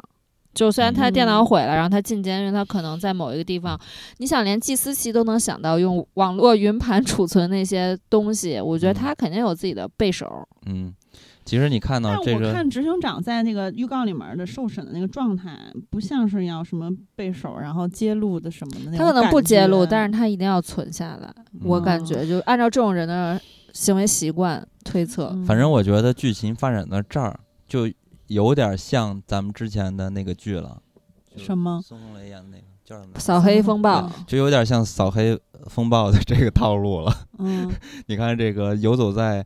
呃黑白两界中间的这个人物，就是梁延东嘛。然后《扫黑嗯风暴》里边儿就是呃孙红雷演的那个那个角色嘛。最终呢挖出来是呃这个体系中的高层人物、神秘人物啊。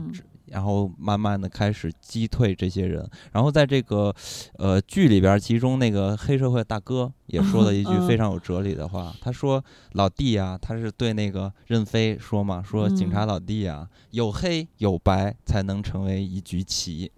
呃，你看这就是点了，像扫黑风暴，还有像呃逆局都是一样的。就有些嗯人他做事儿是需要有一些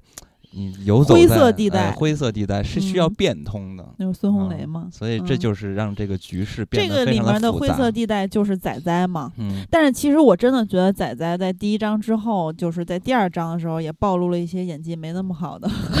对，怎么说？就是。我记得，因为我记不太清楚，就是具体在哪一块儿，反正就是他有时候的一些反馈是那种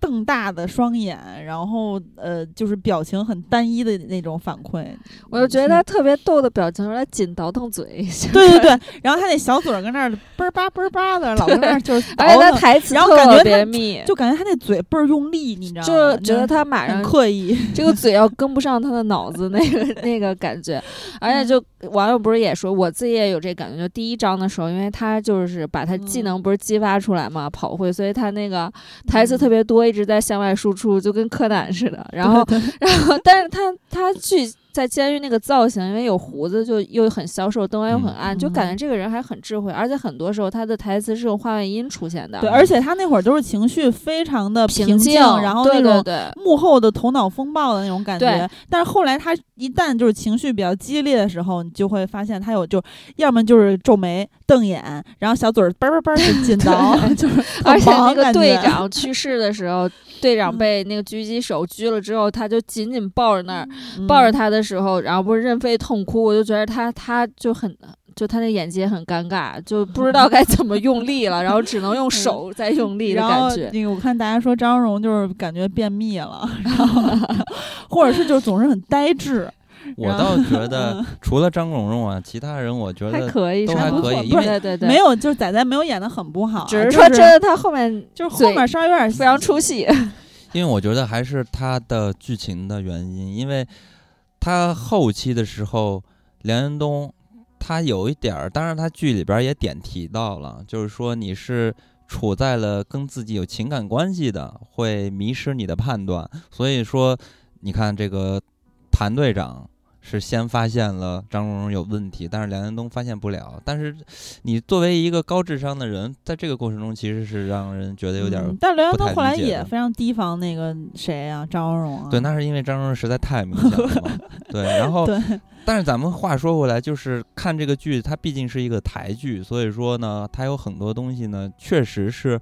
在文化特征上还是有点儿不一样的地方。所以说，你像任飞那种撕裂的、痛哭的表演，是吧？那就是台剧里边儿典型的一个认知。我记得我其实任飞小时候。全程没有让我觉得他有什么就是不好的对，但刚才萌姐不是还说网上有一些人就是说，呃，谭队长死的时候，任飞就啊，不，是我是说的是梁仔仔仔那没就是就是任飞一直在非常痛苦嘛，然后他就一直在大哭，然后仔仔就觉得感觉很尴尬，自己就是我是谁，我在哪？对对对，，然后就一只手在使劲努力。啊，那我其实嗯我倒是觉得周渝民演的还挺不错的，而且周渝民挺适合这个角色的，，因为他是挺适合的。对，因为嗯，他本身给人的感觉是比较内敛你说的，所以台湾说梁朝伟是吗？对，所以说他这回演的这个形象呢，就是一个非常内敛的，然后都把嗯很多事儿藏在心里，嗯，所以演的还是比较沉稳的，我是嗯觉得还挺不错的。但是嗯唯一的我觉得不太好的地方，也不能说不不好吧，或者让人觉得不太。又回到过去的感觉，就是说，在第二章的时候，他从监狱里出来，一刮胡子，哎，就又嗯变成偶像剧的仔仔了。不是，那你这是从外貌上面，你这更过分。我们还好说的是演技呢。我对啊，我就是说，他其实是应该还可以维持着他，因为他你你想，在这个剧中，梁延东他遭受了那么多的痛苦，在第二章的时候，他依然还在被枪手追杀，所以说他不应该花那么多时间，就或者说也没有时间，没有精你说力刮个胡子都没时间。去照顾自己的形象，所以我觉得这也是在 我觉得他就是为了凸显他从这个阴暗的角落走到了阳光中，然后继续去探查真相。那可以第一天梳洗打扮，第二天就又回 回又又回到监狱那个样子才对啊我。觉得这个不重要，重要的是就是他情绪复杂之后演技没有那么好，但也没有多拉胯。对反正其实我挺喜欢林启晨的，就是李明顺他弟弟是吗？嗯 就是我觉得有一个地方就是很真实，就是比如说啊，有一些好小好小细节，我觉得就是很假。比如说那个当时是一个烧车，车都烧成那样了，然后那那个面包车还是什么车里面的行车记录仪竟然没有烧坏，这个就是大家如果开车或什么的话，就会觉得其实挺不合理的。嗯然后还有就是这个张荣荣的这个，你是他故意让他显得一些就是很很很刻意的，就是我我我我是有问题的人，但是那个。这个 N 四的这个视频都到手了，然后他不采取任何行动等等的，他一些行为，我觉得会激起民愤的，过于的那个假了。我觉对得就是你你对吧？人都太不按队长都死出牌了，然后后你你你还搁那儿摁着，其实按理说应该有些事儿是摁不住了。然后，但是我觉得，就比如说林启晨他逃出拘留室的时候，这个狙击手警察当时出来一个小警察嘛，说把枪放下，他马上没有任何思索的一秒开枪把他击毙。我觉得这个非常像一个杀手做的事情。然后，而且就是。呃，其实林启晨跟张荣那个对峙，就枪对枪那个对峙的时候，我觉得他演的也很不错。就是张荣说，呃，一起放下咱们俩一起把枪放下，然后他就放下了。因为你你很明显能感觉到，就是其他警察或者任何人跟他说，他才不管，就是弄死你。但是张荣是有问题的，所以说，呃，他其实就是彰显出张荣是有问题，所以他才会听张荣的话嘛。但是放到一半儿的时候，张荣张荣那块儿演的也挺挺挺牛逼的，突然一抬手，突然突然一抬手表那个表情也是可以你看然后林启晨晨的反应，我觉得很真实。你看林启晨的戏啊，他嗯和陆琪的戏正好形成一个对比，嗯就是林启晨。呃，我印象比较深刻的一场戏是他在接受审问的时候，嗯，然后他表现出来的那个状态，就也是一个咱们典型的那种癫狂的、邪恶的犯罪分子的表现。但是呢，他给人的感觉就是说，哎，我可信，我相信他是一个坏蛋。而且呢，嗯他那个那场戏的镜头也特别的妙，他那场镜头他给的是一个大广角，把那个人物有一点儿扭变曲形变形。嗯所以说他当时在抱着头在那儿，呃，嘿嘿嘿的那种怪笑，就会让人感觉特别的恐怖。但是这个营造出来的一个人，就是说这个人是一个特别邪恶、特别可怕的，可能说嗯你根本没有办法从思想上和精神上击溃他的这么一个角色。嗯这是典型的，就是我们塑造这个。呃，坏蛋，尤其是那种非常癫狂的那种坏蛋的嗯一个形象。那同时呢，就会有一个反例，就是任奇这个陆琪。啊，陆琪这个角色，陆琪啊，我就是说这几年看戏啊，就是让我们明显会有一种感受，就再也不要找帅哥去演这种癫狂的、精神有问题的坏蛋。我没觉得他帅是问题，我觉得就是演技的问题。不是，就是这种小鲜肉的形象去演癫狂，好像现在都嗯成了一种模式和套路了。嗯，然后这种你说他比较单薄？这种感觉出来就特别的特别撕裂，你不觉得吗？嗯就是明明是一个，因为他是为了打造出了一个就是、嗯啊这么美丽的肌肤外表，呃，内心藏着一个邪恶的基因，呃，似乎可能给大家一种张力十足的感觉，但实际表现出来的反而是撕裂，而不是张力。但是我觉得他还没有那么小心，就是那么就单薄或者弱鸡的感觉，就他也跟小鲜肉时没关系啊。没有，他当时就嗯这个人，他说了很多话，这个话我觉得就特别的让我出戏，就是嗯说你们都是蚂蚁，就这种话哦让我觉得特别的出戏。然后同时呢，我在看他的时候，我脑袋中回忆的全都是老炮儿的吴亦凡，就都是那种在装，就是因为你这种、这种肌肤下的人再去做这样。这这种面貌的皮人囊皮，囊这种皮嗯囊的人，然后再去做这样的表演，就会表演的那个刻意就会翻倍，然后就会哦撕裂感。然后在这个戏里边儿，但是刘亚仁演就还不错。刘亚仁又不是鲜肉造型，现在都增他演戏增重啊，都是给自己。我就说老手里的刘亚仁演这个角色就很合适，他老手我没看过，老手也是那种特别乖张的状态。他是演一富二代嘛，对，是嗯乖张的、乖张的精神犯没，错，就是哦神经质那种。那可能就是演技太好。疯狂罪犯，就是他的外形他的外形也没有那么就是那怎么说呢？像你说秀，美，就是对他有点这个男的，其实长得五官很精致。对。然后我看很多的那个女网友都说说哇太帅了，怎么早没出来？他是谁呀、我要查他，然后我要看他之后的剧什么演的电影，都激动了。对，嗯，他就就是普遍意义上大帅哥儿，就是这嗯种感觉，但是也不至，我倒没有觉得他割裂或者什么的，我也只是觉得，我只是觉得他因为可能人物这条线索编剧交代的也不是很清楚，包括像仔之前一直在嗯说，你说的每句话都是在模仿别人说的话。嗯，就是但我明白金嗯刚意思，就是他说很多台词的时候，如如就那个果就是他稍微有一点点局限，就是因为他长得很精致嘛，致他说很多嗯台词的时候就会想显得很像一个宣言，嗯，或者说显得比较的表面化。呃，对嗯我明白你的意思，就是当演员，他确实就是嗯你的外貌对你的塑造是有局限的，当然同时也是有嗯优势的。就是不管你是美的还是丑的，同样都嗯是优点，同样也是缺点。啊，我还想起一个让我觉得无法接受的事情，就是这个 N four 这么秘密、这么核心、重要、黑暗的一个地方，他妈有那么多外人知道这地儿，我觉得太可笑了。然后还有就是那个。呃，那个什么，里面连个摄像头都没有，这我觉得是就是现代科技发展之后对我们的影响，就是我们老觉得，哎，这儿没有摄像头不然合不合理什么的。而且警察班特别懒，就先看要先看摄像头，再看行车记录仪。然后他们，我觉得他们那个警队应该只多雇几个小雨，其实我当时就就其他嗯人感觉就非常的，就除了在抓捕的时候有用，但大多数都只有小雨一个人在干活。嗯，反正就是他们那个 N4 摄像头的时候，我还想过，是不是说如果安了一堆摄像头，又得有人监控，就有更多人知道这地儿，是不是也不太好啊？但是我想了想，就是你让让院长怎么着，能时不时能看看也行啊。就是这么重要的地儿。嗯，你说不安摄像头也行，但是你说很多各种各样的人都，好多人就什么一会儿运这个车的，什么一会儿干这个的，好多人都知道这地儿，我觉得也是。大家可能知道这个地儿，但他不一定知道他是干嘛的。就是啊他，那倒是对，就是那阅冰柜那倒是确实不知道里面怎么对，就是回事它这个空间范围还很大，而且我我我除了你们刚才说那个，我还有一个不太能理解，就觉得很看起来很不舒服，就是它的很多时间线我就觉得对不上，就是它那个时间的空间感和尺度感，就比如说那个祭司他，绕那么大一圈儿，你看后面他们俩找从那个病房找到那个就是他那个夫人就是植物人那个房间找了，感觉找半天，但祭司旗就能那么快就什么都录下来了。而且不是，我觉得这个可能就是没有表，但是其实你时间上是不是一样，你也不知道。对，但是就很嗯别扭，因为你看他，嗯你的计时器去录那些东西的时候，是人非在挨打吗？那人能扛成什么样儿啊？就都打那么久，还是打那么短时间？反正就我觉得在时间的对对标上，我就觉得看不太舒服。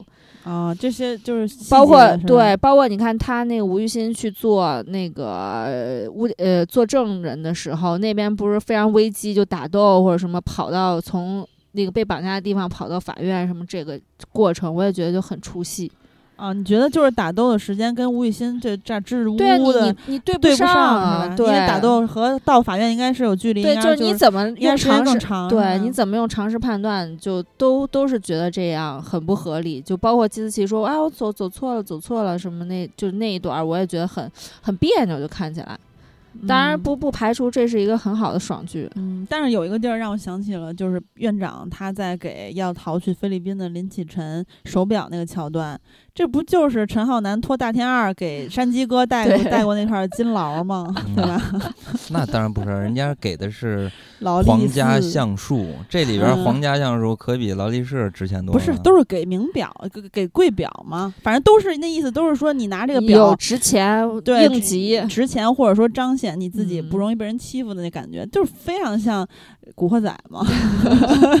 呃，骨子里也是古惑仔。因为当时你看，你想当时山鸡哥去的地儿就是台湾，其实我还挺喜欢那场戏的，执行长拿出那块我也表来挺喜欢然后嗯。呃，林启生跟他说：“那给我的太多了，我不能要。”然后就是嗯。说，出门在外不带点儿有钱的呃值钱的东西，人会瞧不起你。对。这句话说的非常的嗯，真实啊，我觉得。然后镜头一转，就是院长一个人坐在那儿，孤零零的。他们俩曾经坐过的椅子，我那会儿还有点难受呢。看着那块表，嗯，可能我太喜欢院长和林启晨了吧？嗯就他们俩还真的挺江湖的那一段。居然会喜欢院长。那那段他俩还挺江湖的，演的好嘛，对吧？让你没那么出戏其。实我觉得这里边儿应该能组成组成 CP 的嗯，就是呃梁延东和任飞了。啊然后你看他其实有好几场戏嘛，我看有些人也在说，就是就是说，呃，记者啊，把他们三个人成立小小队的小分队的时候，啊然后记者不就说，哎，你们俩能不能别一见面就聊案情，咱也啊吃点东西聊聊天什么的，一个。呃，帮助你这么多忙，一个为了你差点死了，然后两个人嗯不就喝酒干杯嘛？然后当时呢，很多人就说，说记者说像极了我们磕 CP 的样子。但是呢，这个片子里边儿，我不知道他最终的结尾会不会交代他俩之间的一个关系，就是说他们曾经其实是梁啊，彦皮大东。衣那皮大衣救了他这么一嗯幕，但是这一幕吧，皮大衣这一幕其实就是戈登局长当年给小布鲁斯韦恩放大衣的那一幕嘛。嗯啊，然后整体的这个逆局的感觉也特别像哥谭市，嗯因为可能除了哥谭市，就没有一个地方像东林市一样出现过这么集中爆发的这么多嗯。坏蛋，而且好像就只有这么一个医院，对，什么是警哦察局也只有俩，两有有一个医有两个医院，还有一个就是他们那个小诊所，就就不是就是那个任飞和那梁安东送去的那个好医院，就是非常不显眼的一个啊什么公立医院，然后但是嗯。最有名的医院就是这个陆振嗯。生医院，然后分局就是一个好分局，一个坏 坏分局，对廖哥的那个坏分局，对。然后民众要么就都不知情，要么就是新闻报道什么都知道了，嗯，但是如果是我要是编剧的话啊，我一定不会把这场戏落实了，就是让任飞知道梁安东就是他曾经披衣服的那个救命的大哥哥。嗯我觉得嗯可能不会落实的，对，因为嗯，在剧情里边，就是让这个剧中的人物，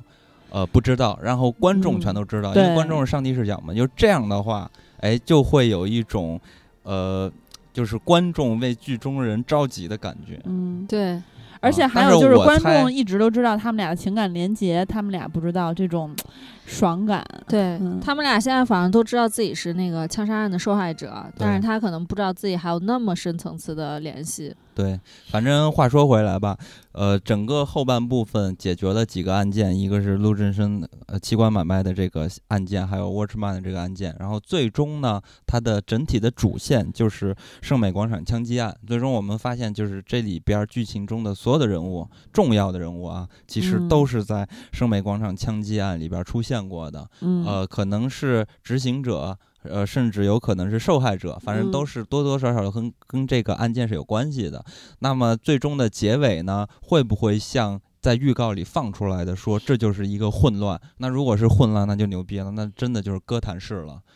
然后 就是小所以丑。所以这个剧致敬了《沉默的羔羊》，然后《古惑仔》和《蝙蝠侠》是不是等等，是吗？对，所以说就看，当然同时他如果真的放出来是想制造混乱，那这个嗯剧，我觉得这个坑就太难填了。所以嗯最终呢，我们就。呃，跟大家一起去看一下大结局，它到底能不能把这个坑填上？填上。如果说这个坑填不上，那我就只能给这个剧三颗星儿；如果说这个